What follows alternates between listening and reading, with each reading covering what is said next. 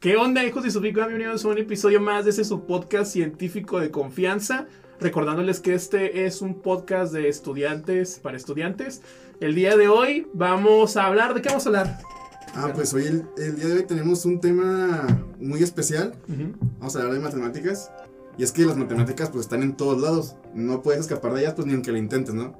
Y aunque este es un podcast de física, como lo dijimos al principio, parte del poder predictivo que tiene la física y la sustentabilidad que tiene esta de afirmar que las cosas funcionan como la física dice que funcionan, pues es por las matemáticas, ¿no? Bien decía Galileo que las matemáticas son el lenguaje con el que Dios ha escrito el universo. Pero por eso decidimos dedicarles este episodio a las matemáticas. Y la verdad creo que nos faltarían nuestras vidas juntadas una sobre la otra para poder hablar tan siquiera de una pequeñísima fracción de lo que son las matemáticas, ¿no? Así que pues vamos a, a dar un paseo breve por las matemáticas y descubrir algunas curiosidades de los números y que las matemáticas se esconden. Bueno, pues vamos a empezar con un tema medio fuerte, medio polémico, ¿verdad? Ajá, vamos Entonces, recio. vamos recio. Entonces, la pregunta es, ¿las matemáticas fueron inventadas o descubiertas? Pues bueno, esta interrogante, esta pregunta ha existido desde tiempos antiguos, desde los romanos y todas esas personas, desde el tiempo de los filósofos, ya se preguntaban si las matemáticas habían sido descubiertas o habían sido inventadas para poder en- entender el universo que nos rodea, o descubiertas, donde son el lenguaje del universo en el que es una forma en la que el universo se comunica con nosotros. ¿verdad? Entonces, los pitagóricos, que son pues, personas que seguían a, a Pitágoras en el siglo V en Grecia, ellos pensaban que los números eran entidades vivas y principios universales.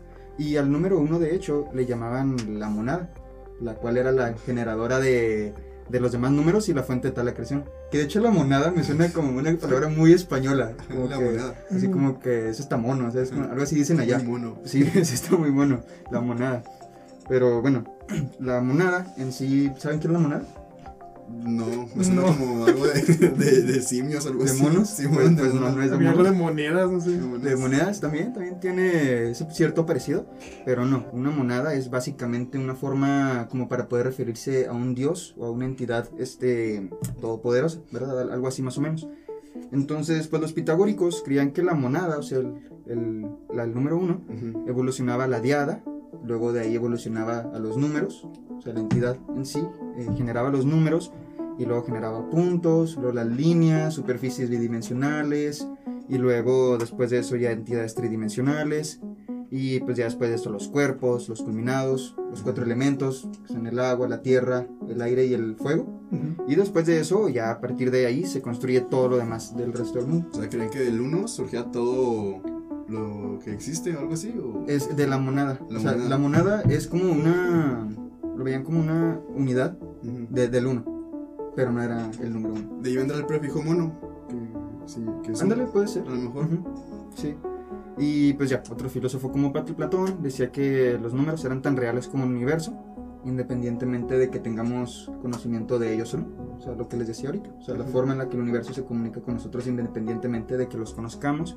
También Euclides, que él es el padre de la geometría, pensaba que la- las matemáticas eran la manifestación física de, de los... No, que la naturaleza era la manifestación física de las matemáticas. Ah, ok. Sí, así. Y pues habían también otras opiniones, opiniones diferentes, que decían que no, que los, que los números, aunque pueden existir físicamente, que puede que existan o no existan físicamente, todas las afirmaciones matemáticas que nosotros hemos hecho, o que se han hecho más bien, eh, son verdades o reglas que los humanos crearon. No son nada más que eso, o sea, puede que los números sí sean algo, pero todas las reglas que nosotros hemos creado son simplemente eso, creaciones humanas Ah, ok. que nosotros las hacemos para poder darle senti- sentido. Entonces, por las- lo que estas personas piensan, es que las matemáticas son un ejercicio de lógica que fue inventado y sin existencia fuera de la, de la mente humana, o sea que solamente existe en el cerebro humano y pues es un lenguaje de relación de patrones abstractos diseñado por el cerebro para el entendimiento del cerebro. Oh, está muy profundo. Eso, de decir. Está- sí. Entonces, que fueron inventados para poder crear un orden útil, pero pues artificial. O sea que realmente no existe. Ok, es como que, que existen como que lo básico, lo primitivo, y después ahí todo lo demás fue algo que se inventó el hombre para, el hombre para agarrar un orden de lo que hay. Ándale. Es- o sea, están intentando, es como intentar crear un orden en el desorden. Entonces, o encontrarle, no hacer, no hacer que tenga... Clasificarlo. No hacer que tenga sentido, pero encontrarle tú Encontrarle un sentido. sentido, propio, así. Entonces, pues otra pe- persona, como Leonardo Kronecker, Kronecker, él era un profesor alemán de matemáticas del siglo XIX, en 1855, y él creía fuertemente en esta teoría. Y pues su pensamiento se basaba en la afirmación de que Dios creó los números y todo lo demás es trabajo del hombre. Justo lo que les decía ahorita, que los números puede que existan físicamente, pero todo lo demás es una creación humana. Y así, pues también este, el matemático David Hilbert, también él hizo un empujón para ver que las matemáticas eran una construcción lógica. Y de hecho también lo que intentó hacer fue axiomatizar, no sé si sepan qué es un axioma o axiomatizar. Son como cosas que son verdades, ¿no? Que se toman como algo que es cierto. Ajá, es una verdad absoluta, es algo que se toma como una verdad universal, porque debido a la evidencia no necesita que, que no se necesita ser demostrado. Entonces se toma como verdad simplemente, ¿no? Entonces, pues intentó hacer esto con todas las matemáticas, justo como Euclides hizo con la geometría. Entonces, las- la geometría, pues es este, está axiomatizada, ¿no? Se podría decir que fue lo que hizo Euclides. Entonces, el Hilbert intentó hacer esto con todas las matemáticas. Y entonces, ¿ustedes qué piensan? O sea, ya que hablamos un poquito sobre los dos, las dos formas de pensar, ¿ustedes cómo la ven? ¿Las matemáticas fueron descubiertas o fueron inventadas? Yo pienso, al igual que Kronecker, de que las matemáticas, los números, por así decirlo, están ahí, eh, están presentes en la naturaleza, pero ya todo lo que se ha hecho, toda la construcción matemática que se tiene, eso ya es pura creación del hombre que se tiene. Y no sé, Alex, ¿qué piense? Pues yo, yo, es que, digo, si me sacas de onda con ese, con eso que estás comentando ahorita, de que son inventadas o son un reflejo de la naturaleza, porque pues es que si a lo que consideran los matemáticos es una cuestión muy profunda que ni ellos llegan a un consenso, y es cierto que yo como estudiante tampoco puedo dar así como que eso. Entonces me voy a limitar a dar así como mi opinión así en base a mi experiencia. Yo personalmente siento que son inventadas. Eh, desde lo más, este, desde los números de contar hasta, bueno, eso a lo mejor por simple lógica lo asumes, ¿no? Pero ya todo lo demás, el desarrollo abstracto que tienes, por ejemplo, en el cálculo, en la geometría, todo eso, siento que ya son instrumentos o herramientas que estamos utilizando nosotros para poder entender la naturaleza.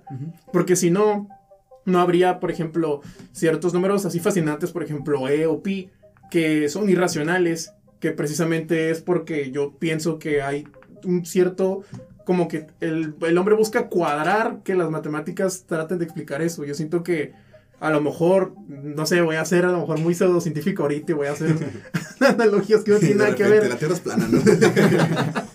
no, por ejemplo, de que si viene una civilización extraterrestre, yo pienso que no necesariamente tienen que entender el universo como nosotros lo hacemos. O sea, que a lo mejor para ellos el cero no tiene que ser así tal cual la bolita eh, eh, ovalada que nosotros representamos como la nada, ¿no? Como el cero. O a lo mejor para ellos el cero entre cero sí tiene algún tipo de sentido o, o Sí, está una definición que para nosotros no lo tiene o cualquier número ir entre cero o por ejemplo los números imaginarios, no sé, o sea, yo por ese, por ese lado pienso que son herramientas que nosotros hemos utilizado para descubrir el universo. Bueno, a mí me, me viene eso porque muchas veces también tendemos a analizar, por ejemplo, eso de que si una especie es inteligente o no en base a nosotros. Y siento que eso es un poco injusto porque, por ejemplo, las hormigas y las abejas tienen sistemas de organización que son muy eficientes Complejos. y no necesariamente decimos que son inteligentes, pero son procesos complejos. Entonces,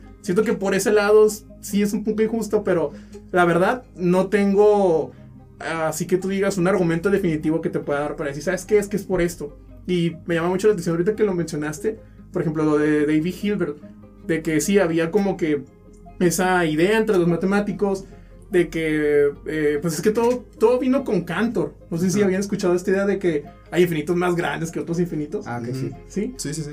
Entonces, este, pues eh, Cantor, es, George Cantor estaba estudiando los conjuntos, que son herramientas matemáticas bien tediosas, a mí la verdad nunca me gustaron, pero que básicamente es como cualquier cosa que tú puedas agrupar, por ejemplo, tus zapatos, o no sé, este, los, el conjunto vacío, la nada, pues es un conjunto, ¿no?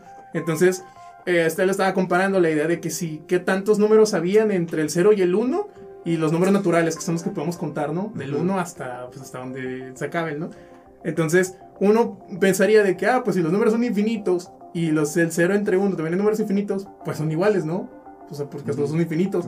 Pero haciendo la comparación te das cuenta de que realmente hay más números infinitos entre el 0 y el 1 que números naturales. Y eso es muy choqueante porque te das cuenta de que hay infinitos que son más grandes que los infinitos, como la frase esta de bajo la misma estrella. Bajo la misma estrella. Con esa Pero, frase. de esa de que hay infinitos. ¿no? ¿Neta? ¿No sabías? No, no vi esa ¿No has película. leído? Ok. O sea, ok, ok. Ahí dicen eso de que hay infinitos más grandes que otros infinitos. Ujú. Ah, o sea, no se meten a nada matemático. No, la frase, ¿no? Romantizaron la frase, pero sí la dicen. Pero pues es que ese es el sentido, o sea, ya viendo todo eso. Y eso se cuenta que choqueó mucho a los matemáticos, así como de que, ¿cómo? O sea, El libro. no, o sea, esta idea, o sea, de que, de que hay infinitos más grandes, más Ah. grandes que otros, los conjuntos y todo, y llegó, llegó a paradojas. Hay una paradoja que es el problema de autorreferencia, algo así, Ajá. que lo voy a explicar así. Es como si tú estás en un pueblo y nomás hay un barbero, y es el único barbero que puede cortar ahí la barba, ¿no? Rasurar. Entonces él rasura a todos los hombres del pueblo que no se rasuran a sí mismos. Entonces él, él tiene barba. Entonces, como él no puede rasurar a sí mismo porque él se rasura a sí mismo, pues no se puede rasurar. Entonces él nomás puede rasurarse a sí mismo siempre y cuando él no se rasure a sí mismo. Ajá.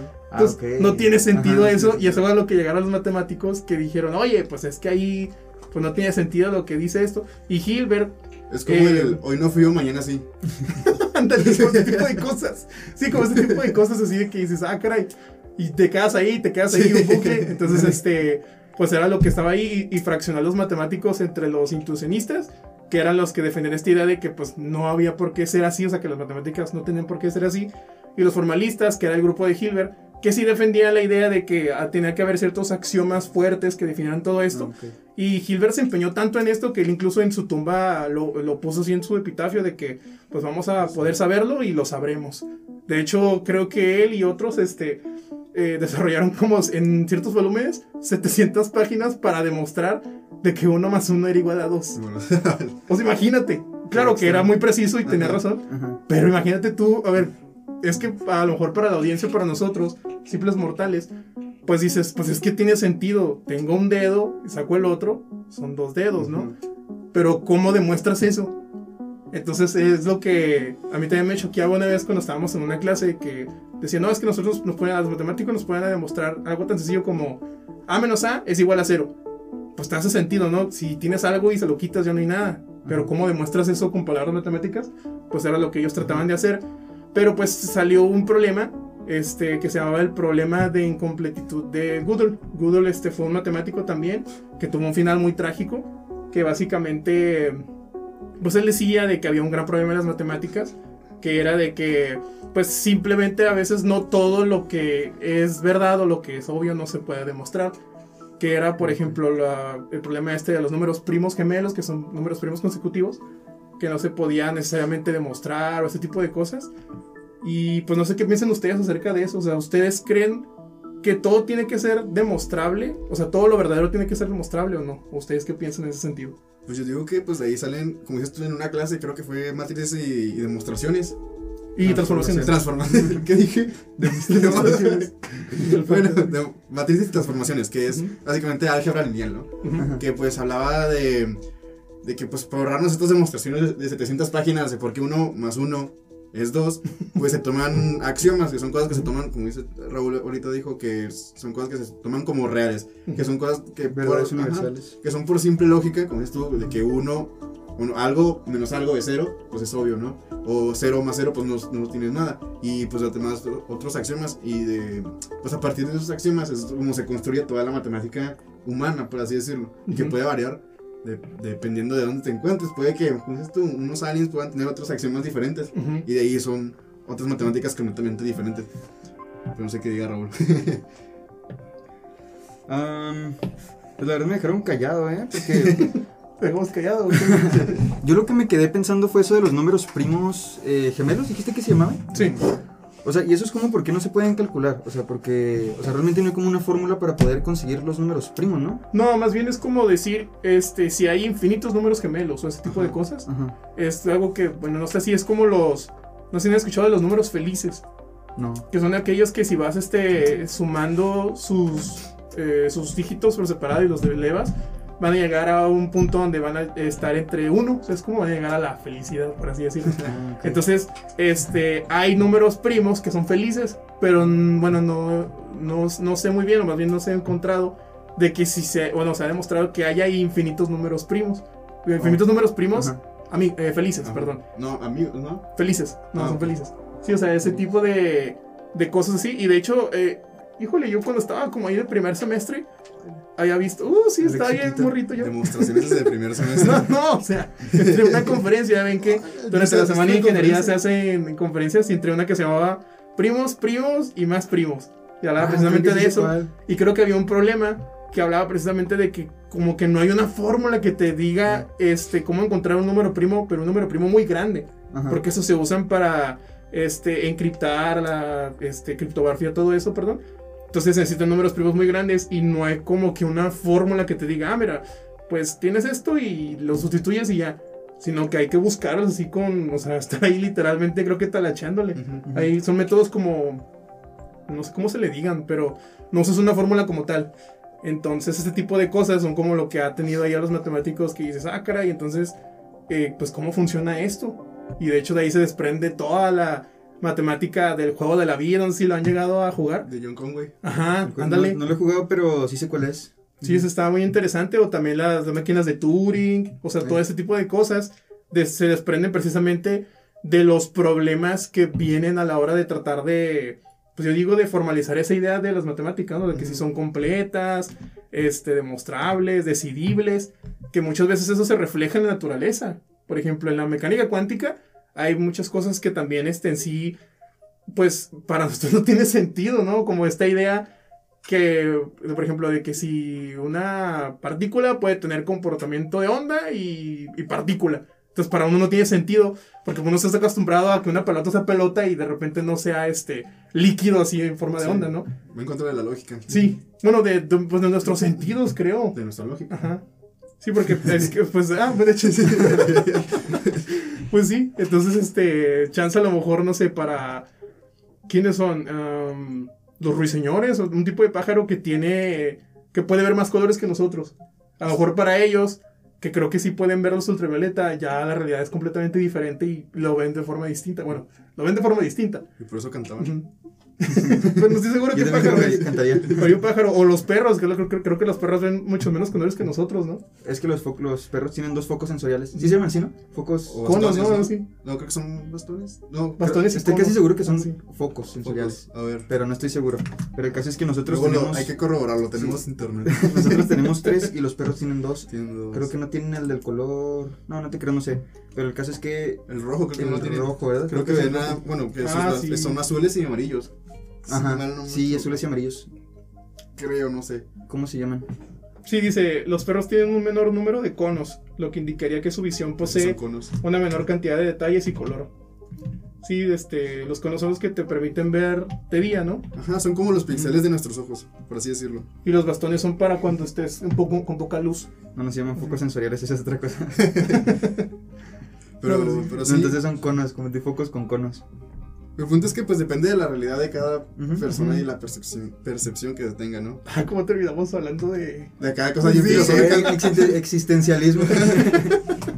Pues de hecho de ahí surge, bueno, de ese tema de, de las demostraciones matemáticas y de los números y todo ese rollo, la frase de este René Descartes, o Descartes, no sé cómo se pronuncia en francés, el...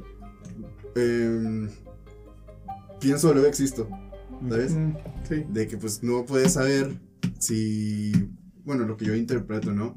Eh, si, si existes o no realmente, porque puede que, que no, pero el hecho de que tú estás pensando, lo que yo lo interpreto, neta, no sé, el hecho de que tú pienses ya hace que existas, porque estás consciente de tu propia existencia, por así decirlo. Entonces piensas y por lo tanto existes.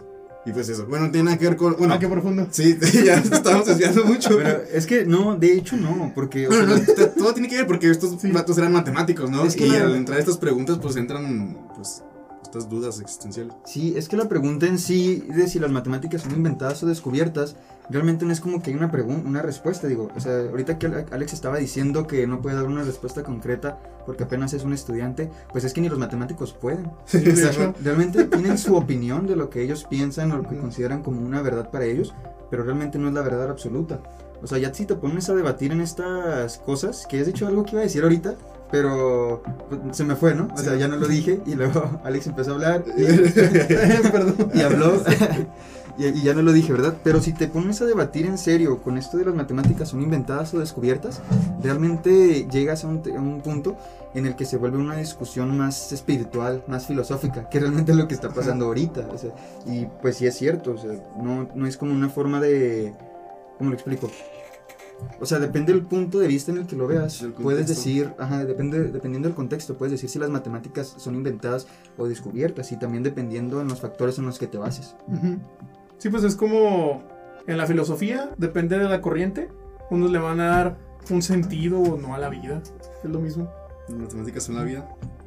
Entonces las matemáticas no tienen sentido. Pues, bueno, no está, muy, está muy fuerte eso. Pero, bueno, ¿qué tal si... A ver, ¿tú tienes algo más que decir acerca de estos espacios y esas cosas? Pues no, simplemente este, mencionarlos de que, pues básicamente era ese problema de, de que vaya, de que no todo lo que es verdadero es necesariamente demostrable. Ajá. Que es lo que trata de decir, de que no todas las matemáticas tiene por qué ser demostrable en sí. Que es a lo que llegó este, pues, Goodman, que él era muy amigo de, de Albert Einstein, de hecho. Nada más que a mí se me hizo que tuvo un final muy trágico porque a su esposa la envenenaron. Entonces él se quedó con esa, esa, esa idea, esa espinita. Y no, no comió porque decía que le iban a envenenar también y todo y murió de hambre. Entonces pues me, me dejó eso pensando también. Y aparte, no sé, se me hizo curioso porque también este... O sea, está- estamos hablando ahorita de Alan Turing. Ajá. Y también Alan Turing tuvo un deceso muy, Muy muy triste. ¿Sí ¿Saben esto no, ustedes? Sí, Sí, la- Lo, lo condenaron a, a tomar hormonas por ser homosexual y pues, eh, este, pues un desequilibrio emocional bien grande y pues dijo, pues mejor me mato. Pero sí, hablando de Alan Turing eh, y de las matemáticas, y es que eh, mucha gente pensará que estas preguntas de las matemáticas tan completas, las matemáticas este, son reales o inventadas, pensarán que solamente es algo, pues un tema así nada más de debate, nada más porque sí, ¿no? Como recreativo en cierto sentido. Para eruditos. Ajá, pero en realidad es que gracias a estas preguntas y gracias a intentar responder estas preguntas, tenemos cosas como las computadoras. Ujú. A partir de esas preguntas eh, surgió la, la máquina Turing, hablando de, de- de- de Alan Turing. Pero ese es un tema bien interesante, es una historia bien apasionante, que de hecho hay una película que se llama eh, Ay, Imitation Game, algo así. Sí. Está, está muy interesante cómo, pues, para. que- que Involucra la, la, la guerra, la Segunda Guerra Mundial, matemáticas y demás cosas bien interesantes. No sé hasta dónde sale Benedict sí, Cumberbatch. Ah, sí, actorazo, eh.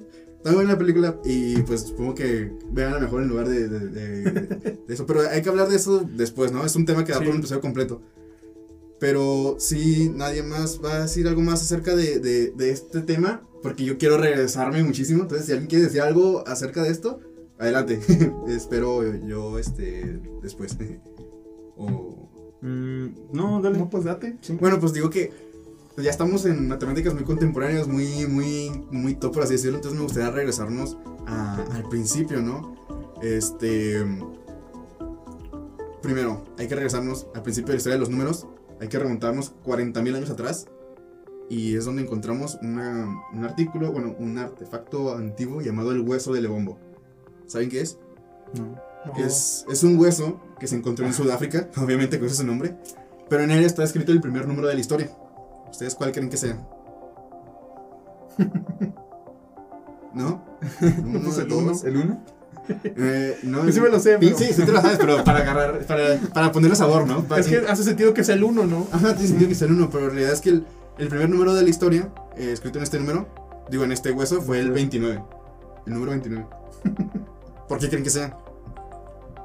Pues, no sé. 29 mamuts. 29 mamuts. bueno, es que este número no solo se encuentra en este hueso en específico, no es como que un caso aislado, sino que en Ah. todo el paleolítico se encuentran patrones que tienen 29 marcas. Ah, bueno, alrededor de 30 más o menos. Pero entonces, ¿por qué el, el hombre primitivo, el cavernícola, estaba obsesionado con el, con el número 29? Bueno, o sea, ahorita ya no se puede tanto, pero en la antigüedad, el mirar al cielo y encontrar patrones era como que el hobby favorito de, las civilizaciones antiguas, ¿no? Ajá. Entonces, hay un patrón que resalta por los demás, y es que cada 29 días hay una luna llena. Ah, sí, Sí, sí. de hecho sí estaba pensando algo así. Es el ciclo lunar, ¿no? Ajá. Sí, entonces las 29 marcas son los días que hay entre una luna, bueno, entre dos lunas llenas, ¿no? Sí. Esa teoría se confirma cuando se han encontrado, aparte de huesos con marcas o ramas y demás, se han encontrado también dibujos de las fases lunares. El cuarto menguante y el- Ajá. Los demás, que no me acuerdo. El octante. Bueno, todo chida, ¿no? O sea, está interesante este rollo, ¿no? Pero aquí hay un detallito. Tú puedes agarrar un hueso y hacer una marca cada vez que veas una. Que no veas una luna en el cielo, por así decirlo. Pero. Y al terminar este periodo tendrías 29 marcas. Pero esto lo puede hacer cualquier persona, aunque no sepa contar, que no sepa matemáticas, ¿no? Entonces. En el paleolítico no existían representaciones como tal, como lo que conocemos ahorita como 29. Porque 29 es una representación de, de un número, ¿no? Como el, el 2 o 9, o la misma palabra 29, ¿no? Lo más seguro es que no existía ni siquiera el concepto abstracto de 29 en esa época. Y un cavernícola no encontraría alguna relación entre lo que es el hueso de lebombo o, por ejemplo, un montón de 29 manzanas, ¿no? O sea, no diría, ah, aquí hay 29 marcas, como acá hay 29 manzanas. No sabría que es el número 29. Ujú. Todavía no existía el concepto de este número. Entonces, una nueva pregunta es, si este fue el primer número representado de, de la historia, ¿cuál fue el primer número conceptual de la historia? El ya, ya teniendo un ya un- una idea de, con- de, de- de lo que es un concepto, ¿no? Sí. ¿Cuál creen que sea? no, lo- no lo van a poder. Yo, yo pues, sigo pensando que el 1, si ya sabes, El si ya uno. sabes qué es un número, o qué es lo que, que- lo que creo que quieres llegar, ¿no? Pues eso primero llegarás como que, ah, 1, 2. Yo, yo estaba pensando en el, en el cero, de hecho. ¿En serio? Pero hubo civilizaciones que no descubrieron el cero Ujú. al principio. O sea, fue ya tardado, que fue una. Pues como una invención, ¿no? Se podría decir de aquí de, de Mesoamérica, creo. Que Los una- mayas, ¿no? De los mayas, ajá.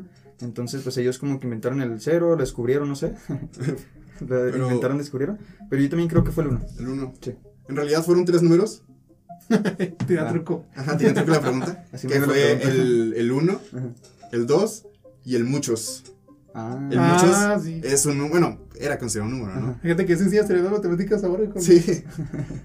Y pues hay muchas evidencias de que esos fueron los primeros números porque todavía hay tribus en la Amazonia que todavía tienen como que este sistema de uno, dos y muchos. Y también se ha demostrado que el cerebro humano sabe distinguir entre Uno, dos y muchos. uno, dos y muchos de manera natural. O sea, han hecho experimentos con bebés donde pues a los bebés lo que más ven es lo que más les llama la atención, ¿no? Entonces, por ejemplo, ponían una pantalla ahí que cubría mm, unos objetos y ponían, no sé, un osito, ¿no? Metían un osito atrás de la pantalla, metían otro osito atrás de la pantalla y en ellos así como que, ah, ok. Quitan la pantalla y ponían, había tres ositos, ¿no? Entonces el niño como que dice, bueno, más uno no es dos, no es tres. Aquí hay algo raro. Entonces, pues aquí hay como que este experimento explica que es- tenemos de manera innata este, esta manera de contar el 1 y el 2 y el muchos. Y de hecho esto explicaría también por qué casi todo el mundo las representaciones del 1, el 2 y el 3 son casi iguales, ¿no? Que son una rayita, dos rayitas, tres rayitas, Ajá. pero el 4 ya es diferente en Ah, casi ok, todo el sí. mundo. Ajá. Está, está interesante, ¿no? Pero ¿cómo se convirtieron estos números en lo que ahora conocemos, ¿no? Pues depende del lugar donde te encuentres, lo hemos dicho eh, durante todo este episodio.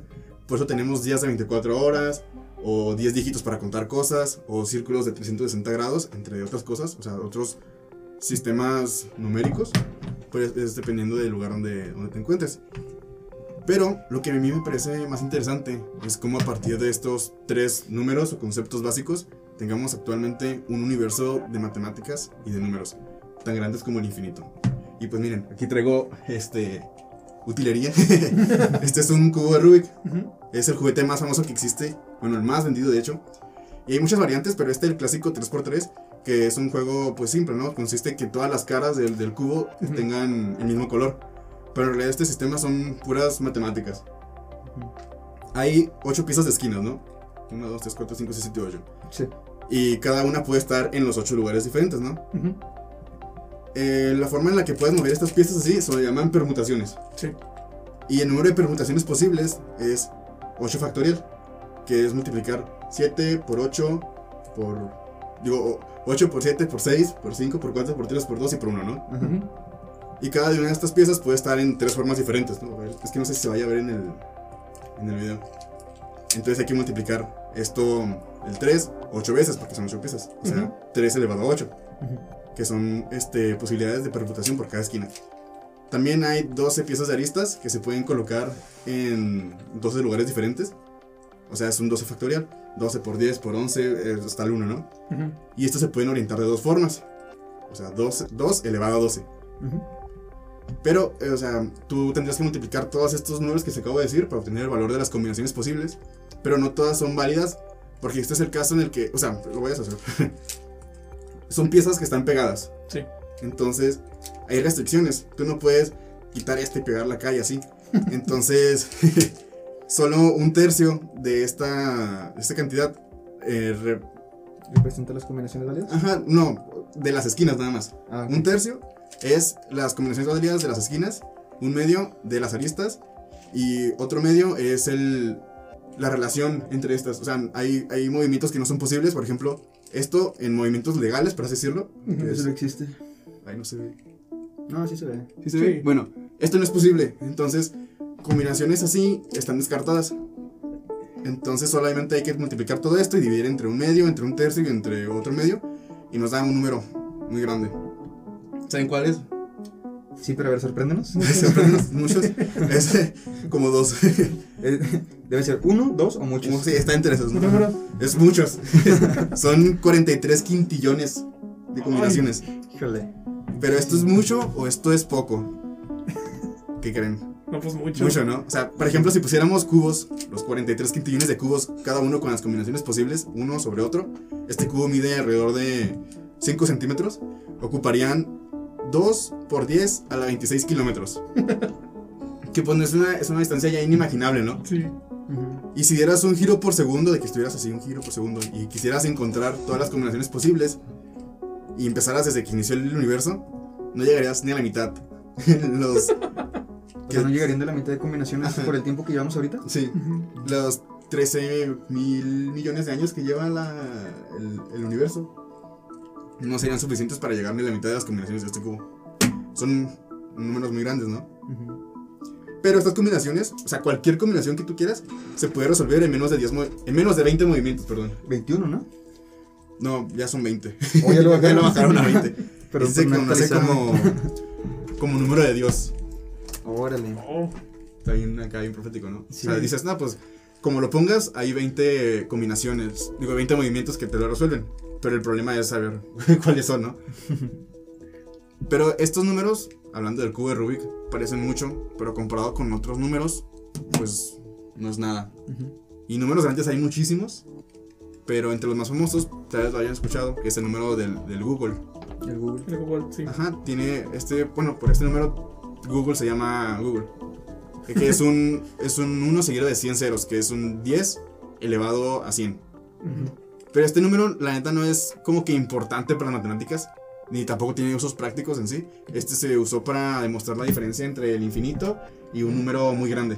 De que ya hay números que llegan a tal punto que no te lo puedes ni, ni imaginar. Sí. O sea, te puedes imaginar, por ejemplo, una persona, dos personas, 10, 100, yo ya batallo. De hecho, yo creo que no puedo imaginarme 100 O personas. sea, imaginarte 100 personas. O sea, ¿te refieres a imaginarte la cagada? Sí, no, no, o sea, de que un montón de 100 personas. Ah, Bueno, sí se puede. pues yo con. Esa- Yo me exactamente. imagino un concierto. Pero exactamente 100 personas. Bueno, O sea, que tú lo veas y digas, ah, son 100 personas. O sea, en tu mente puedes es como tú ves a tres y Ajá, ves no, que son tres. muchos. muchos. Yo, yo digo que con unos, por ejemplo, ya con 12, ya digo, ah, te toca contarlos. Ajá, sí, sí, sí. Más de 10 ya está bien difícil. Sí, ya está difícil contarlos de volada, o sea. Este número, de hecho, fue nombrado por, por un, un niño de 9 años. So- ajá, Google. Era sobrino de un matemático. Y este Isaac Asimov, el Sí. escritor, decía que tendremos que padecer eternamente el número inventado por un bebé. Sí, de hecho, es- eso yo lo vi por primera vez en un episodio de, de la serie Cosmo de Carlos Salgan, No. que hablaba de hecho y de hecho estaba, vamos a tratar de escribirlo. Y luego sacaba así como tira Ah, de sí, papel, sí. todos los ceros. Pero o sea, este número todavía se puede escribir, ¿no? En el 38, que fue cuando fue nombrado este número, este, el Google era pues inimaginablemente grande, ¿no? Desde un punto de vista físico, o sea, necesitas mucha cantidad de papel y lápiz para poder escribirlo.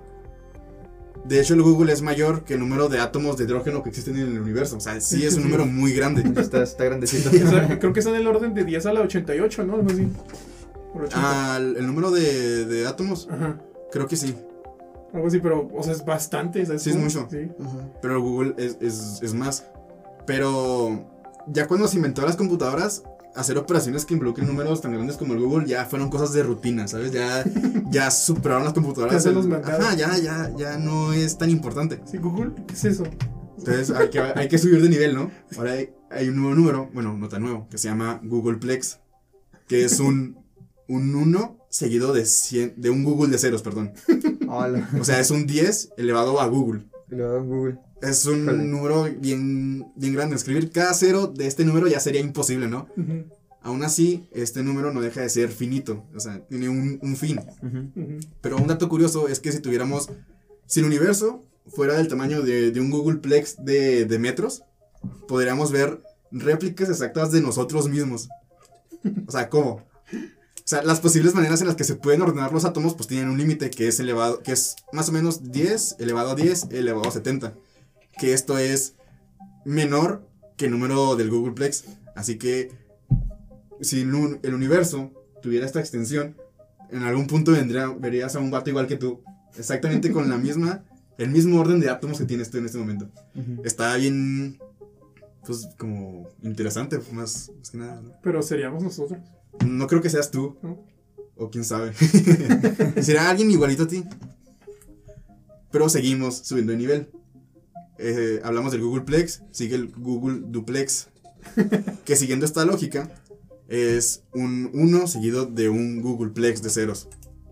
O sea, 10 elevado a 100 es un Google, 10 elevado a Google es un Googleplex, 10 elevado a Googleplex es un Google Duplex, 10 elevado a Google Duplex es un Google Triplex, y así nos podemos ir hasta Ajá. donde puedas. Em, pero estos números son, de cuenta, cero comparados con el número de Graham. Para que veas la definición de los números esos, es infinita, pero en sí los números no. ¿Sabes cómo? O sea, porque puedes seguir aumentándolo, puedes seguir sumándolos, o bueno, puedes seguir este haciendo uno cada vez más grande, pero realmente, o sea, la definición de estos números va a ser infinita, ¿no? Ajá. Porque lo puedes hacer hasta, Sí, lo puedes hacer, lo puedes, Google Millionplex o cosas Ajá, así. Pero, pero en sí el número en sí nunca va a ser infinito por más puede ser grande que sea. Eh, eh, bueno, eso es cierto, no lo había pensado. Ujú. Ujú. Pero igual, cualquier número que vaya a escribir es chiquito en comparación del número de Graham. ¿Saben qué es el número de Graham? Ese sí no. No, ese no. Este es el número con el nombre propio más grande que se conoce. básicamente. La neta, eh, escribir, representar el número de, de Graham, así hablado, es imposible básicamente porque se necesita una notación que es con unas flechitas y es, es un rollo. Aquí, si Raúl puede, pondré una imagen de cómo se, se ve el número de Graham. si Raúl puede. Si no, pues no pasa nada, ¿no? este, nombre, este número recibe su nombre a Ronald Graham, que es, y es una mm, solución a un problema de una cosa que se llama la teoría de, de Ramsey, Que este es un campo de las matemáticas que estudia las condiciones bajo las cuales se puede aparecer el orden. O sea, son problemas como que, que dicen como cuántos elementos debe tener una estructura para garantizar la existencia de una propiedad particular. Un ejemplo, porque si está como que muy abstracto. Sencillo. Ajá, son como por ejemplo, un- uno de estos problemas se conoce como el teorema de la amistad, Ah, que dice que básicamente eh, en una reunión con seis personas, al menos tres se conocen entre sí, o al menos tres no se conocen entre sí. Es como que un teorema que existe. Ah, Bueno, obviamente. O sea, aunque todos son amigos. No, obviamente Ah. subiendo ese caso. Bueno, en ese caso también se, se, se- se cumpliría, porque está diciendo que al menos tres se conocen entre sí. Ujú. En este caso todos se conocen entre sí, entonces se Mm. cumple. Pero si hay tres personas que no se conocen, por ejemplo, en, en algún salón de clases o en algún grupo que son seis personas, al menos tres, por ejemplo, nosotros tres, yo conozco a Raúl y puede que no conozca a Alex, pero Alex sí conoce a Raúl y como yo conozco a Raúl, pues nos conocemos entre sí, ¿no? Por así decirlo. Ah, ok, ok. Ok. Este, esto está muy interesante, este, este rollo del teorema de, de Ramsey, sobre todo la historia de Ramsey, que pues es, era una historia muy particular.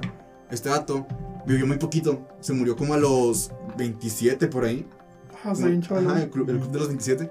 Y está interesante porque dicen que es, era pues un, un genio, ¿no? Básicamente, o sea, inventó un, un teorema con, con problemas que todavía siguen vigentes. Ujú. De, de hecho, se dice que este dato, eh, esta persona, perdón, sin faltar el respeto, eh, aprendió alemán en una semana. Ah, neta. Sí, Qué solamente ¿Qué con. pues, Alex? sí, tú llevas dos años, ¿no? Sí. este dato nada más agarró un diccionario y unos apuntes de gramática de un amigo suyo. Y con eso supo hablar Ya alemán. nomás. ¿Hablar? No, pues que Hablar bien. alemán. Déjame la punta para personas que les tengo envidia. sí. Pero se murió a los 27. Bueno, igual Bueno, también. todavía le tengo Bueno, miedo. Todavía le tengo miedo. Pero formó parte del club de los 27. Esto es Sí. rico. Pero bueno, regresando al número de Graham, este número, uy, bueno, ubican la unidad de Planck. Sí lo ubico, Pues, pero... la constante de Planck. No, la unidad de Planck. Ah, pues sí. ¿Qué es la unidad de Planck? No sé. Bueno, la unidad de Planck es la. ¿Por qué me humillas, güey? ¿Qué No es que estás diciendo que sí.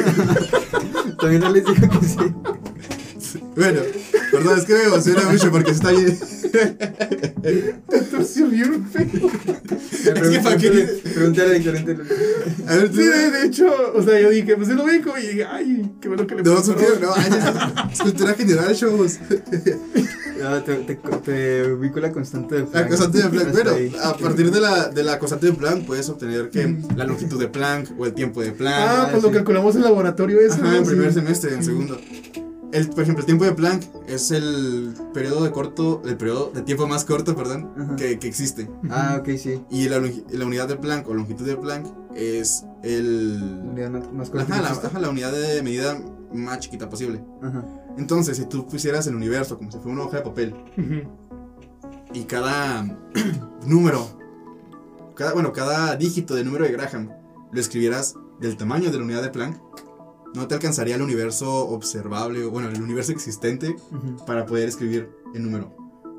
Así, o sea, te quedarías como a cuatro universos. Bueno, no es cierto, no sé, la verdad, pero. o sea, decir un número exacto sería incorrecto. Pero te faltarían universos para poder representar este, este Universos. número. Wow. Es imposible describir el número de Graham, o al menos una aproximación razonable, en un sistema de numeración convencional. Este, Pero ¿y ese número qué? Espérate. Ah. ¿Para qué, qué sirve? ¿De qué sirve? ¿O cómo lo sacó? ¿Cómo lo sacó? Es que. Básicamente el número de Graham son tres. Es que hay unas cosas que se llaman torres de exponentes. Que es 3 elevado a 3, elevado a 3, elevado Ah, a 3, sí. por ejemplo. Que aquí ya son números muy grandes. Ajá.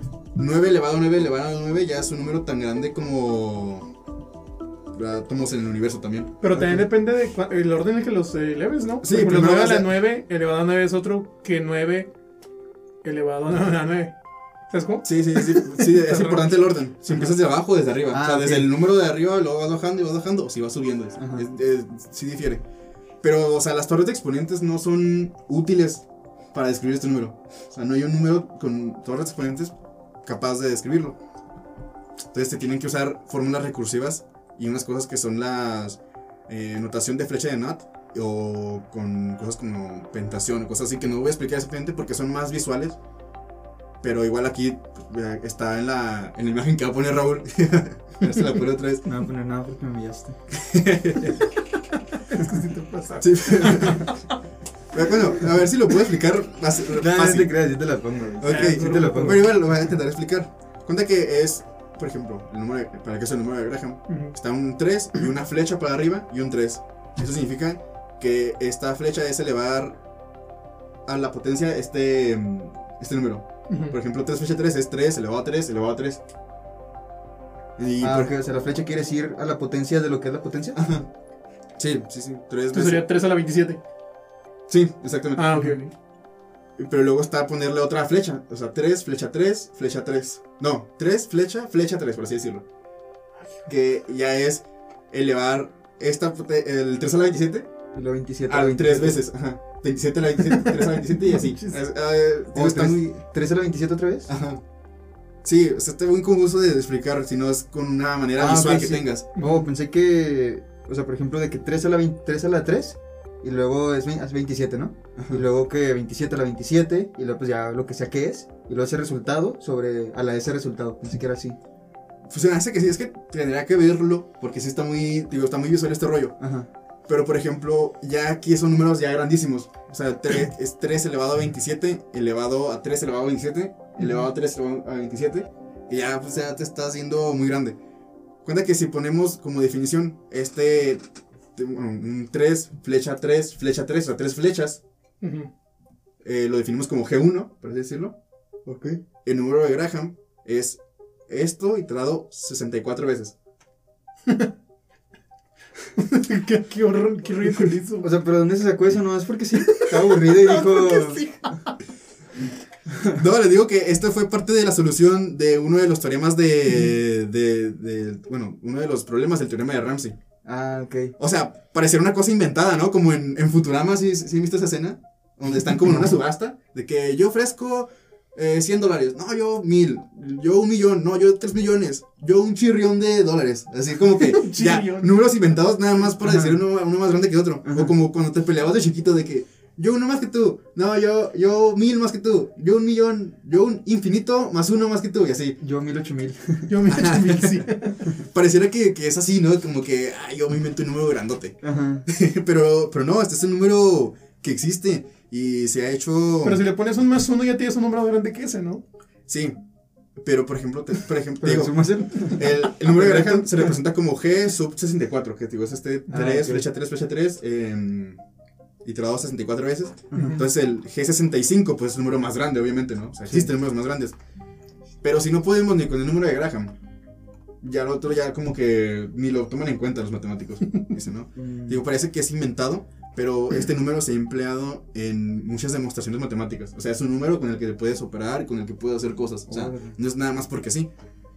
Y de hecho, pues se sabe, se ha calculado las últimas 100 cifras del número de Graham. Así de que se sabe cuál, en qué termina. O sea, está todo el número así larguísimo, pero Sabe sabemos qué en qué termina. ¿Y en qué termina? Son 100 las cifras que se conocen, pero les voy a decir tres. Termina en 387. ¿Es 7 el número, el último número? El número- Qué asco, güey. No, es el mejor número. A mí no me gusta el 7. Pero una suerte en el 7. Sí, es el número de Cristiano Ronaldo. Bueno, Ah, bueno, sí. te yo no sé, bueno, a mí me gusta porque mi cumpleaños es un 7, entonces pues me gusta. Perdón, güey. El bicho. Y el bicho también es. Pues es como, como pi, o sea, pi es, eh, tiene decimales infinitos. Ajá. Pero se ha calculado cierta cantidad de dígitos, creo que ya son como 100 millones, ¿no? De dígitos, algo así. La neta no sé. Pero todo esto es con computadoras. Pero miren, para poner en perspectiva este número, porque les digo que un número no les dice nada, y menos si no les puedo representar bien. este, por ejemplo, si tenemos infinito menos uno, pues es infinito, ¿no? Ajá. Infinito menos un millón es infinito. Infinito menos un Google duplex es infinito. Pero infinito menos el número de Graham es 2. Ay, ay. Ah, me ¿qué? crean, no. no es cierto. Ah, ya ves, no, sí me asustaste. ¿Qué Dije, ¿Cómo? ¿Cómo? Troleados. Esto, bueno. Estuvo bueno, no se las No, esperaban. sí. No, hombre, no, ¿eh? Lo enseñaste. O sea, No, ya, ya, por favor, aquí otra dice, no es cierto. Ah, ya, Porque eh. pensé que se me había olvidado. No se crean. No No se crean. lo ponía, reaccionan. Reaccionan. Es que pues, Reaccionan en español. por más grandes que estos números sean, pues no dejan de ser finitos, ¿no? Sí. Y pues comparados con la inmensidad que es el infinito, pues no es nada. Pues es que el infinito no es un número. No es un número en sí, pero un número tan grande como el infinito, pues es. es el número de Graham es algo que es, es un cero comparado con esto. Está- Pues no. Bueno, no sé. Está, está muy fuerte esto, ¿no? Pues nada, esto es, esto es lo que yo tengo para ustedes este día. ¿Alguien más quiere comentar más o detallar otro dato de, de números o algo así? Pues por ejemplo. Neta, me- me- estos, temas a mí me emocionan mucho porque sí están como que muy choqueantes y muy de que, pues, da- datos impresionantes, ¿no? Les digo, un número no te dice nada, pero ya cuando lo pones en perspectiva con algo, es cuando te das como que la idea de, pues, de, de qué es. Pues eso. Sí, de hecho ahorita que hiciste lo de, creo que fue lo del cubo de Rubik, no estoy seguro, que lo pusiste en perspectiva y que dijiste así de, ¿cómo fue? Ah, o bueno, lo que lo, lo hiciste varias veces, de que por ejemplo que si tuviéramos de la unidad de, de Planck, ¿verdad? Y que lo pusiéramos como apiladas, ¿no? Lo- cada número apilado que mida la unidad de Planck y que de igual manera no sería ni siquiera la mitad del universo, o sea, realmente eso son formas para poder imaginarte los números, que si me dicen 40 quintillones o Sí, ¿verdad? 40 quintillones, 43. 43 quintillones. Por favor. Perdón, perdón. no es así como que, ah, sí, 43 quintillones es mucho, ¿sabes cómo? O sea, te lo tienes que poner en, pers- en perspectiva. Que de igual manera queda un poquito vago porque no sé cuánto es una unidad de Planck. O sea, no es Sí. como que voy a decir, ah, mira, es, es así, si me aprieto los dedos así, es así. Sí, no, pero puedes tener la idea de decir de que pues es lo más chiquito que puede existir en el universo. Ajá. O sea, ya más que eso ya no se O sea, puede. eso- o sea, te puedes dar la idea de que es una unidad muy chiquita. Es como el mayor zoom que puede haber. Ajá, y de igual manera sigue siendo, sigue siendo Hasta grande ajá, sí. para poder poner el... En perspectiva. En perspectiva, ajá. Sí, pues de hecho, o sea, creo que ya escapa de nuestra, bueno, de nuestros sentidos y de todo. Sí, sí, ya a partir de O sea, ya, ya si de por sí, por ejemplo, concebir una, o sea, por ejemplo, ustedes conciben el tamaño de una célula, o sea, dices, ah, una célula, pues a estar así. No, no, No, se puede. O sea, ahí está, entonces No. imagínate ya, por ejemplo, Está en una galaxia. o el- pues también es lo mismo, También es lo como, co- cómo lo concibes eso. Que de hecho era lo que estábamos viendo hoy en, en Moderna, ¿no? Acerca de- del tamaño de un electrón de una barrera, que es así como, ah, caray, o sea, pues es el... Luego me cuenta que. No puede ser. Sigue, sigue. No, te No, no, por mí, lo digo por. no tú, No, no, por ti, lo digo por mí. No, o sea, no le decía lo que estás diciendo. Bueno, lo que voy es de que son concesiones muy grandes o muy chiquitas, que pues ya pues, no tienes ni cómo compararlo, ¿no?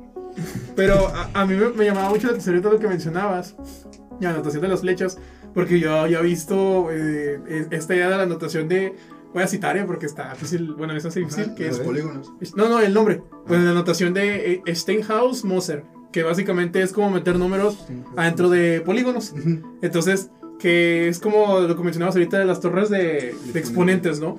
Que creo que esto también lo hacen así, que básicamente es, por ejemplo, si tú pones un número en un triángulo, es como si elevaras el número a sí mismo, con 4 a la 4, Ah, ok. 256 a sí. 256 o así. Entonces, dependiendo si vas aumentando el número de los polígonos, vas aumentando las iteraciones que vas haciendo. Por ejemplo, si te metes en un cuadrado, es este, el número que tú metes ahí es la cantidad de triángulos en la que estás metiendo el número. Por ejemplo, si tú metes el 2, estarás metiéndolo entonces, en un cuadrado, estarás metiéndolo en dos triángulos, ¿sabes cómo? Entonces eso quiere decir que estarías multiplicando 2 a la 2 por 2 a la 2. ¿Sabes cómo? Y que ya es un número muy grande. Por ejemplo, 2 a la 2 es este. No, más bien es como si tuvieras 4 a la 4. Entonces eso es Sí, me ven cuatro, ¿no? Porque son cuatro lados de un. 256. un Ándale. Ajá. Ah, ¿sabes?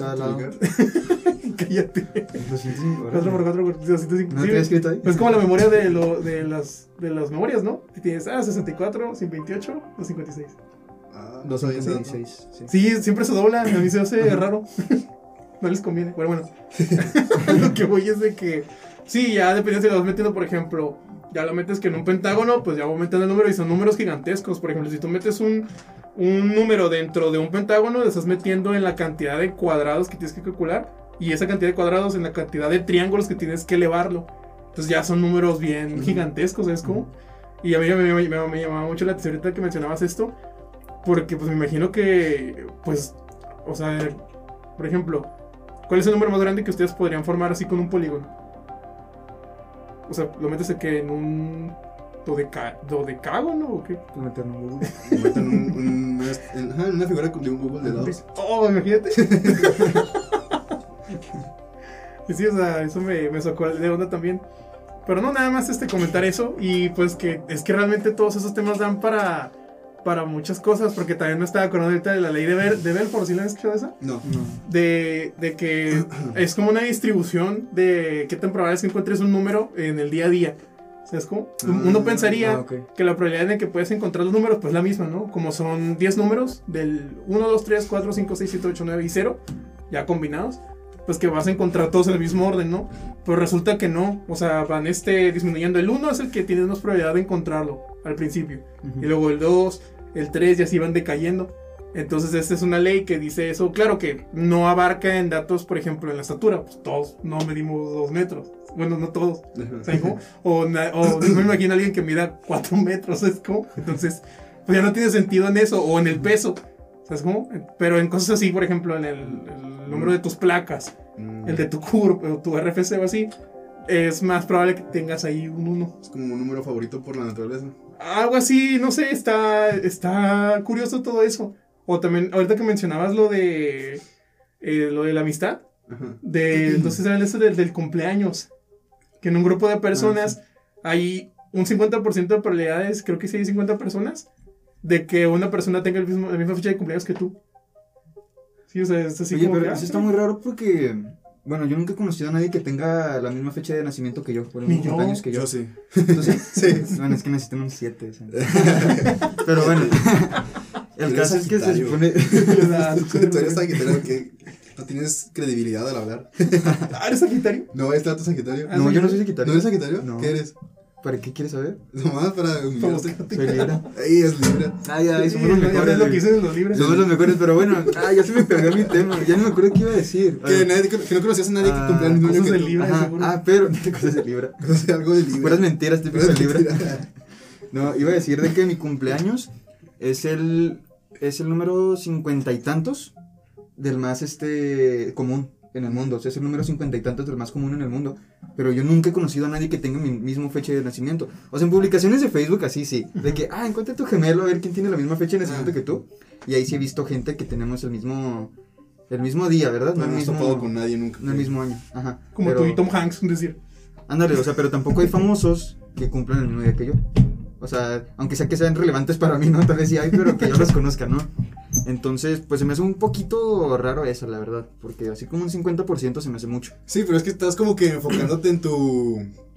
Como en tu grupito, ¿no? O sea, estamos hablando de que en el mundo hay 7 millones de personas. 7 No, y aparte, o sea, el- eh, esa- esas condiciones se basan en que alguna de las in- de la, del grupo, ¿sabes cómo? Sí, son Ya probabilidades. el hecho de que alguien tenga tu mismo número de, de cumpleaños, esa ya es muy chiquita. O sea, si dices, ah, quiero encontrar a alguien que tenga mi misma fecha de cumpleaños, ahí las probabilidades ya son muy diferentes. Pero decir de que, ah, cualquiera de los que están ahí, ahí la probabilidad ya es de 50 y creo que aumenta si aumenta el número de personas, algo así. Pero 50% de probabilidad es mucho, o sea, Es que es lo que te digo, Muchísimo. mucho. Ajá. O sea, porque según yo debe de aplicar ya sea para grupos grandes o grupos chicos. ujú. Pero pues igual no, 50% es mucho, se me hace demasiado. Porque por ejemplo yo cumplo el 22 y sí he conocido personas que cumplen el 22. Pero de octubre, pues ya es como que no... O sea, nunca he encontrado a nadie que cumpla el 22 de octubre en físico. O sea, en Facebook sí, O sea, ¿quién cumple famosos más? igual. Pero o sea, que yo conozco a alguien que cumple el 22 de octubre, pues la verdad es que no. Ah, mira, te estoy aquí corroborando. En un grupo de 23 personas, mínimo, hay un 50% de probabilidad, bueno, 50.7 aquí, siendo acá, 50 de que tengan el mismo cumpleaños, dos personas. Pero ya de que este, tengan el mismo cumpleaños que el tuyo ya es diferente. Y ya, por ejemplo, creo que si lo pasas a 57, ya esta la probabilidad es todavía muchísimo más grande, o sea, casi del, fíjate, cito, 99.666%. O sea, por ejemplo, si juntamos a... ¿Qué te gusta? ¿Cuántos, cuántos creen que hay en la carrera? En los 90. Cinco. O sea, No, con todas 90. las generaciones. ah, la, la- la- De la de nosotros yo creo que unos... Entramos 90 o 80. Somos en, Entramos como en la 90, carrera pero- Somos como unos 300, ¿no? Yo digo. ¿En Yo total? digo, Ajá. Ponle de esos 300, o sea, de, de que sí, de que sí, van a haber cuatro personitas ahí que van a tener el mismo día de cumpleaños. A mí me tocó en la prepa un vato que cumplía el mismo año, el mismo día que yo. Y me quedé gordo. Ah, yo sí me sé esa historia, está muy triste. Está muy triste. No. Pero saludos. Mira, este. Saludos. ¿Tú ves cuando quién nació el, el mismo día que tú? De hecho, yo sí. es- Guillermo Samperio. Vámonos. Ah, la Guillermo Samperio. ¿Lo conoces? Sí, obvio. No, Ah, sí que sí. Es mi padrino, de hecho. también soy yo.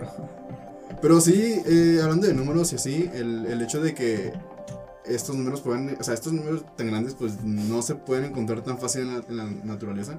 Pero hay números que sí están presentes en, en ella y está bien, bien raro, ¿no? ¿Cómo puedes decir que las matemáticas son inventadas cuando existen constantes eh, que se apliquen en todos los rincones del universo? Como por ejemplo, tú traías algo sobre un numerito, ¿no? Sí, apenas estaba viendo cómo, ¿Cómo meter el tema? cómo meter el tema. Y de hecho, sí, sí tenía como. Pero bueno, ya. Bueno, el caso es que, pues, ya estuvimos hablando sobre los números, ¿no? Y, pero hemos estado hablando mucho sobre números de forma abstracta, ¿verdad? De lo que podría llegar a verse. Por ejemplo, eso de que si ponemos los números en, en forma de, bueno, todos parejitos con la longitud de, de Planck, ¿verdad? eso es una, eso es algo que te tienes que imaginar, Ajá. ¿verdad? Aunque lo puedas visualizar, igual te lo tienes que imaginar. Pero entonces no todas las matemáticas son así, sino que hay unos numeritos importantes que realmente sí podemos ver en la naturaleza, que se manifiestan de forma física. Este numerito es el, por ejemplo, de la secuencia de Fibonacci. No sé si sepan que las, los pétalos de las flores, por ejemplo, siempre son así de, de pares de 3, bueno, no pares, ¿verdad? Son en grupos de 3, de 5, de 8, de 13 o de 21 pétalos, de 21, por ejemplo, como los girasoles. Todos estos numeritos son, son números de Fibonacci. O también, por ejemplo, las hojas de los cactus eh, o también las semillas de los girasoles están arregladas, tienen un arreglo espiral, ya sea horario o antihorario, o sea, puede variar. Y también estos, la cantidad, también son números de Fibonacci. O también nosotros tenemos dos manos, que es un número de Fibonacci. Tenemos cinco dedos, que son números de ¿No es Fibonacci. cierto? Y cada dedo está dividido en tres partes. Y adivinen qué. El 3 es un número de Fibonacci. ¿qué pedo? Pero adivinen, adivinen qué. La proporción de la mano, o sea, de este pedacito así, así, así, también es una proporción de los números de Fibonacci. Entonces, ¿pero qué es esto? O sea, ¿qué es la secuencia de Fibonacci? ¿Por qué está en todos lados, verdad? O sea, ¿qué, qué es esto? Entonces, pues es una serie de números en los cuales que si agarras un número y le sumas los dos números anteriores, eh, entonces pues te da un nuevo número, ¿no? Entonces aquí, por ejemplo, si empiezas con 0, el siguiente número va a ser 1, y luego 1, luego 3, y luego 5, 8, 13, y así, ¿no? Así sucesivamente, sí. Entonces, este conjunto se conoce como la secuencia de Fibonacci, pero los números en forma individual se conocen como un número de Fibonacci. Por ejemplo, el 3 es un número de Fibonacci, el 1 es, el 3 es, el 4 no es, no es un número de Fibonacci. Entonces, matemática- matemáticamente, la secuencia de Fibonacci se conoce como f de n es igual a f de n menos 1 Ujú. más f de n menos 2. Que pues tampoco espero que lo entiendan, porque yo tampoco lo entiendo siempre. claro, es algo que tienes que ver Sí, sí, es explícit- más visual. explícitamente, así visualmente. Y, pero sí tiene una condición de que n tiene que ser mayor a 1, ¿verdad? Entonces, esta ecuación se puede usar para poder encontrar cualquier enésimo número de la secuencia. Entonces, esta secuencia se, se le asocia al matemático Leonardo Pisano, que también se le conocía como, fi- como Fibonacci, Fib- Fibonacci, o también se le conocía como Leonardo de Pisa, porque él era de la República de Pisa. De hecho, así es como se le conoce más, Leonardo de Pisa. Tampoco sí. Ajá. O sea, Fibonacci era como un apodo o algo así, o como estoy entendiendo mal. Ah, pues sí, algo así, es, era como un apodo, porque pues sí, se llamaba Leonardo Pisano, Ajá. pero como más lo conocen, era como Leonardo de Pisa, ¿verdad? o Fibonacci. Fibonacci. O Pisano no quiere decir que es como de Pisa. Sí, como por eso era. Raúl Chihuahua o algo así. Raúl Chihuahua o algo así. Sí, por eso. Ah, ok. se, llamaba, se llamaba Pisano, pero le decían Leonardo de Pisa porque era de la República de Pisa. Ah, ok. Ya le dije ahorita. No, sí, sí, no, pero yo digo que Pisano tendrá que ver con que es de. O sea, era como que le decían Leonardo Pisano o Leonardo de Pisa. Supongo que Pisano es porque, ah, es, él es un Pisano. De Pisa, a lo mejor. Entonces, porque no sé, eres Edgar mexicano. Ah, porque no somos de Italia, amigos. Ah, No, de México, por eso Edgar sí, sí, pero en- aquí no se usa eso. En Italia tal vez sí, sí, sí, sí hubiera sido así en ese tiempo. Pues bueno, no te creas, creo que tiene sentido porque Leonardo da Vinci era de Vinci, ¿no? Ah, Ah, Da sí, ¿no? Vinci. No sé. No, me viene la idea de eso. Edgar da Chihuahua. Eduardo Chihuahua. Eduardo Juárez. Juárez. Juarino. Bueno, el caso es que el caso es que en esos tiempos pues los romanos aún seguían usando los números los números romanos, los europeos aún usaban los números romanos, pero los matemáticos hindús y árabes ya usaban un sistema numérico diferente, que era más robusto y más eficiente. Entonces, Fibonacci, una, en una visita, yo creo que, que hizo para allá, no sé bien cómo estuvo que los descubrió, pues eh, se fascinó, dijo, no manches, está bien padre este sistema, está más fácil que los numeritos así con, Con con palitos y con VS y con X, ¿ah? ¿Eso, ¿eso qué? Entonces dijo, pues está, Está más práctico. está más práctico, está más fácil. Entonces, eh, lo que hizo fue que los llevó hacia, hacia allá, lo llevó hacia, hacia el occidente, ¿verdad? Hacia, hacia Europa. Entonces, él, él lo que hizo fue que en 1202 eh, llevó su libro que se llamaba Liber Abaki, Liber Abaki, que era su libro, donde Sí. ¿Qué? No, no, no. Es que me confundí con el nombre del libro. Es que, es que no sé qué idioma es. italiano, ¿no? Supongo. Yo creo que sí, pero Liber Abaki, a ver qué quiere O decir. Abachi, no sé, no sé si es Yo con diría dos. Bachi, ¿no? Pero nomás tiene una C. Bueno, Da Vinci, C, tiene una. Ah. Bueno, no sé si se habrá eso no importa. Abaki. Sí, Yo a supe que era, bueno, yo lo escuché y era Abaki, ¿verdad? ok. Bachi. Pero bueno, el caso es que le presentó a los europeos el sistema métrico de los, de los hindús y no necesitaban usar el abaco ni tampoco los números romanos, ¿verdad? Entonces, eh, ¿por qué es tan importante esta secuencia? El caso es que para muchas personas, pues puede parecer una secuencia normal, ¿no? Una Así como si te vas de dos en dos, ¿no? Así como si te vas de dos en Ah, dos, ok. cuatro, seis, ocho, diez, una secuencia normal que se le puede ocurrir a cualquier persona, que si dices, ok, yo quiero hacer una secuencia nueva, entonces vas a sumarle dos números de enfrente y le vas a restar el de atrás. ¿ah? Ahí está una secuencia nueva, ya la creé. Ujú. Pero ¿por qué esta es tan, tan importante? ¿ah? El caso es que esta secuencia la vemos al día a día. O sea, porque se presenta en varias cosas. Por ejemplo, también otra curiosidad de la secuencia de Fibonacci es el número áureo, o el número de Dios. Que le- que le Número de horno también El dice. número, Número es el mismo que el número de Dios del cubo, ¿no? Eh, pues no, No, ¿verdad? ese es el 20, ¿no? Este es el 20 número de Dios. No, pues aquí no te manejo el 20, yo te estoy manejando otro. Otro. Entonces, aquí lo que describe es que si tenemos dos cantidades A y B, Incógnito. ok, luego. donde A es mayor que, que B, y luego lo sumamos, estos dos números, y volvemos a dividir entre A, eh, si esa cantidad resulta ser igual a A entre B, tenemos una proporción áurea, Ajá. la cual se representa con la letra griega phi. La- Como la de flick, Disney, ¿no? flick, Como- Sí, Disney. Creo que se parece. Como Wing- Wingardium Leviosa. Wingardium Leviosa. Ah, ok. Ay, una referencia. No sé, pero bueno. Es leviosa, no leviosa. Leviosa, no Leviosa.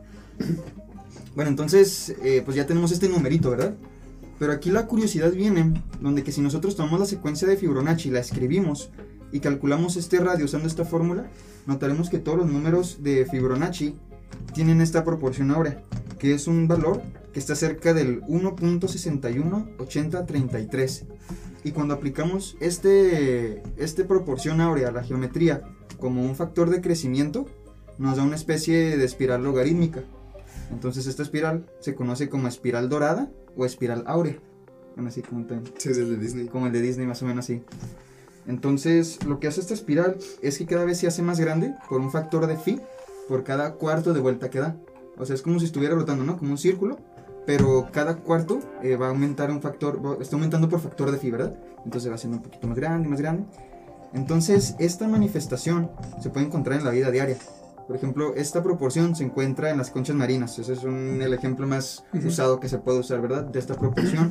También no sé si sepan que las olas marinas también tienen esta proporción áurea, que la llevan.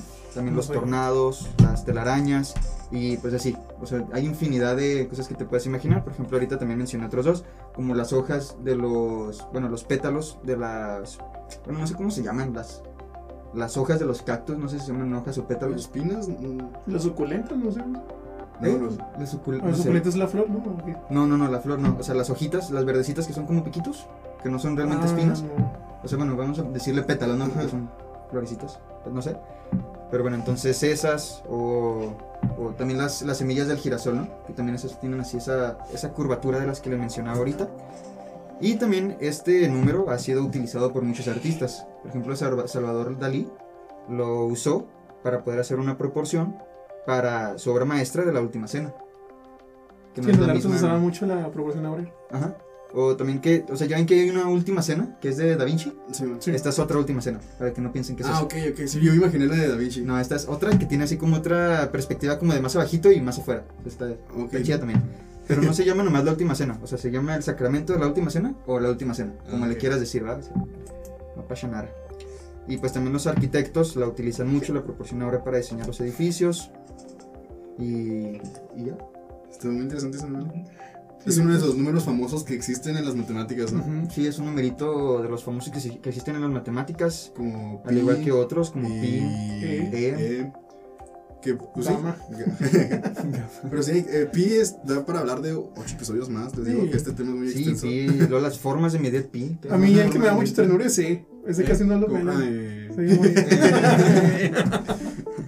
No, ¿cómo no? Se usa para muchas cosas. O sea, se usa para muchas cosas, pero no es tan famoso como pi. A ver, úsalo. O sea, es más, trata de explicar E. ¿Qué es Ah, E? Es cierto. O sea, pi, te volá, lo sacas. pi, el número de veces que cabe la circunferencia en un círculo. Eh, la proporción áurea, bueno, el número de. de, ¿Cómo se? El número. O sea, el número dorado, el Ajá, número. el número de Dios. Pues es la proporción que hay entre estos números de Fibonacci. Ajá. Eh, ¿cuál es? ¿Cómo se calcula, eh? Eh. Es, eh. E. Y ahí el problema. Eh, ahí el problema. No se crean, tiene algo que ver con los logaritmos eh, este, base E, o por alguna razón. Pero tiene también que ver con el. Eh, es que está muy difícil. Es como de. A ver, para no errarle, porque está difícil. ¿eh? Sí, está difícil de, explicar. Y pues para El no desinformar a la banda, ¿no? Todos investigando qué es eh. A ver, que no saque primero. Ah, aquí está, mira, la, la constante de Oh. Napier. Y. Efectivamente. Efectivamente que. No, es que, es que es una secuencia de los inversos elevados a la n. Es como algo así, es que es una sumatoria. Por ejemplo, el límite de 1 más 1 sobre n elevado a la n. Cuando n tiene infinito.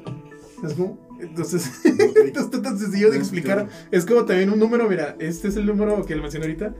El número gamma. Es un Ah, gamma, número sí. bien raro, no sé si lo han escuchado. Gama Ciudad Juárez. La constante de Euler Macheroni. Macheroni.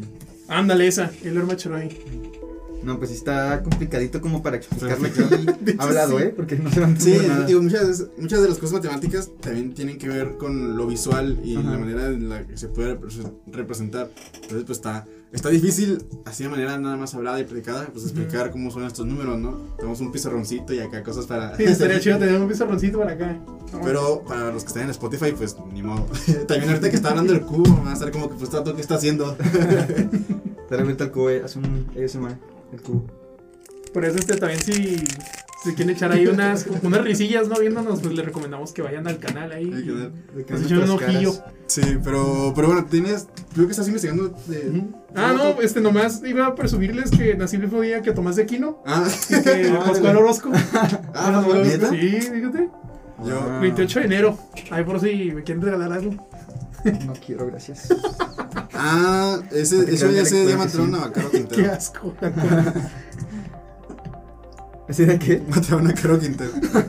Qué- Hay una canción de eso. ¿De qué? Perdón. De, de, de, de- del 28 de enero. Ah, sí. Ajá. ¿Pero qué habéis dicho? No. Ah, no, a Lamberto Quintero. ¿Quién es él?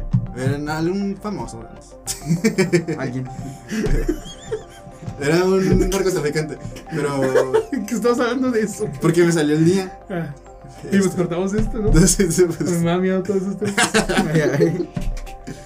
¿De qué te ríes, güey? ¿Cuánto llevamos? pues sí, yo, yo nací el mismo día que David De Gea, el portero del Manchester. Los Ah, conocen, sí, conocidísimo. y que. eh, mm, Marie Curie. Wow, Ah, nací el mismo día que Marie. Curie. Wow, ves que. Está bastante interesante el mío que el tuyo, la neta. Ay, sí. Oigan, pues yo nací el mismo día que Christopher Lloyd. Ah, mira. ¿Qué tal, eh? No, pues- pero no le gana. Ah, también el mismo día que León Trotsky. Ah, neta, el revolucionario el este. revolucionario soviético. Sí, Nada que ver con los números. Pero bueno, retomando el tema de los números, si alguien más quiere decir algo, pues adelante. Si no, pues para, como, para ir concluyendo este tema. Este, les digo que pues esto es, bueno, lo que yo puedo decir de conclusión, ¿no? Eh, las matemáticas son inventadas o descubiertas. Es algo que pues no vamos a poder estar de acuerdo nunca. Hay patrones que nos dicen que son es, este, inventadas, pero también hay cosas que nos hacen decir es que están en la naturaleza. O sea, no puede ser simplemente una invención. Por lo tanto, es como que muy confuso el pues de- decidir esto, ¿no? Pero sí, como dices tú, Alex, eh, el- las matemáticas son un tema complejo, ¿no? Y pues eso, de hecho, hay, bueno, es un tema complejo y como lo dijimos, la mayoría de esas personas que empezaron a describir estos problemas pues eran parte de, de esta élite filosófica y pues en todo, en- en- bueno, quiero citar a un señor que se llamaba Carl Weierstrass, Weierstrass, algo así. Ah, sí. Él decía que un matemático que no tuviera un poco de, de poeta no sería nunca un matemático completo. Y es que pues Órale. tiene mucho sentido la frase porque las matemáticas es una... Cuando tú ves demostraciones y cosas así, es, es algo muy elegante y es algo muy, muy poético en, en ese sentido, ¿no? Entonces pues sí, yo creo que sí tiene todo el sentido del mundo esta frase. No sé qué más quiero decir. Pues yo nada más decir de que, pues al final de cuentas, pues las matemáticas están en todo. Creo que esto siempre nos lo, nos lo han dicho personalmente en la carrera y creo que a todos desde chiquillos. Nada más que siento que desafortunadamente pues hay muchísimo tabú o asco, no sé cómo se le diga a las Sí. matemáticas. Muy que pues a desprestigio, ¿no? muchos, ajá, a muchos nos ha, los ha hecho llorar, a muchos otros les ha replanteado la idea de que, pues, qué carrera escoger en base a eso, de, ah, que, oye, que no lleva matemáticas y todo. Pero yo nomás quiero decirles de que, pues, no le tengan miedo, al final de cuentas, este, son muy divertidas, eh, nomás es como A un veces. juego. Eh, a veces, A veces. depende. Bueno, divertida, divertida. es- Están, están, están cotorronas, pues, o sea, estás ahí, es como un juego, es como si le entiendes... Están entretenidas. Ajá. Sí, o sea. Sí. Ujú. No sé, o sea, no están entretenidas. Están Yo lo que quiero decir es que, aunque también de- pueden ser muy, te pueden hacer sufrir y todo eso, también puede ser de los pocos a los que las matemáticas te pueden hacer ganar 23 millones de pesos. Eh, Ah, sí, también. No, O sea- bueno, no hay Nobel de matemáticas, así que. Bueno, de física, o sea, si sabes matemáticas, sabes física. Bueno, si Ah, sabes física, sabes matemáticas. O no necesariamente ganes el Nobel, hay gente que usa las matemáticas para generar dinero, por ejemplo, Puede ser contador. Elon Musk. Elon Musk. Entonces, básicamente, pues decirles de que pues no le tengan miedo, agárrenles cariño y más que nada agárrenles este, curiosidad. Porque sí, la neta, o sea, están padres, pero sí asustan en cierto punto. Nada más, pues no le, no se asusten mucho. Y, y, pues éntranle, agárrenle al toro por los cuernos, como quien dice.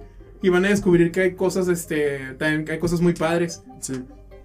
detrás de todo Bien eso. decía Gauss, y otra vez, otra vez citando a otra persona, esta vez a Gauss, que es el, pues, uno de los matemáticos más importantes, sino que el, el más importante de, de la historia, que la belleza de las matemáticas, los encantos de las matemáticas, solo se revelan aquellos que tienen el valor de profundizar en ella. Entonces, como dices Alejandro, eh, no hay que tenerle miedo, hay que profundizar, porque cuando profundizas en, en esto, vas a ver cómo pues, tiene sus lados bonitos, ¿no? Ujú. Y pues es lo que. el- el- es la conclusión de este episodio, bueno, por mi parte al menos. Pues sí, yo por ejemplo quiero concluir. ¿De qué te ríes, Alex? ¿De qué te ríes tú? De ti. Perdón, Raúl. Que como siempre le gusta terminar a, Edgar, no sé si quiere. Sí, no, ¿no? pues sí, es que como no llevo diciendo rato insistiéndote que llegue a la conclusión, pero bueno. La medalla Fields, eh, que es el premio Nobel de las matemáticas, son 15 mil dólares canadienses. canadienses. Pues, o sea, no son 23 millones de pesos, Ajá, pero algo es algo. Algo es algo, sí. Ah, y también lo de los problemas del milenio. Si resuelves uno te dan un millón de dólares. Ah, Simón. Son, oye, bueno, eran siete y ahorita son Oye, seis. igual está muy curioso la razón por la cual no hay Nobel de Matemáticas. Ah, ¿por Ah, qué no? Simón. ¿No sabes? ¿No te lo No. sabes? A ver, cuéntalo tú.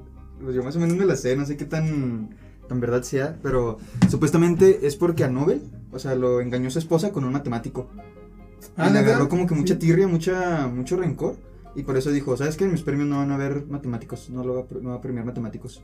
O sea, esa es la versión corta, ¿verdad? Me imagino que hay una versión más larga, más, más detallada, con más sentimiento, pero no me la sé. Ajá. Es que yo me imagino que no hay Nobel porque Nobel, si se fijan, le daba premios a cosas así como que tuvieran una aplicación. Por ejemplo, ahí fisiología, pues es medicina, ¿no?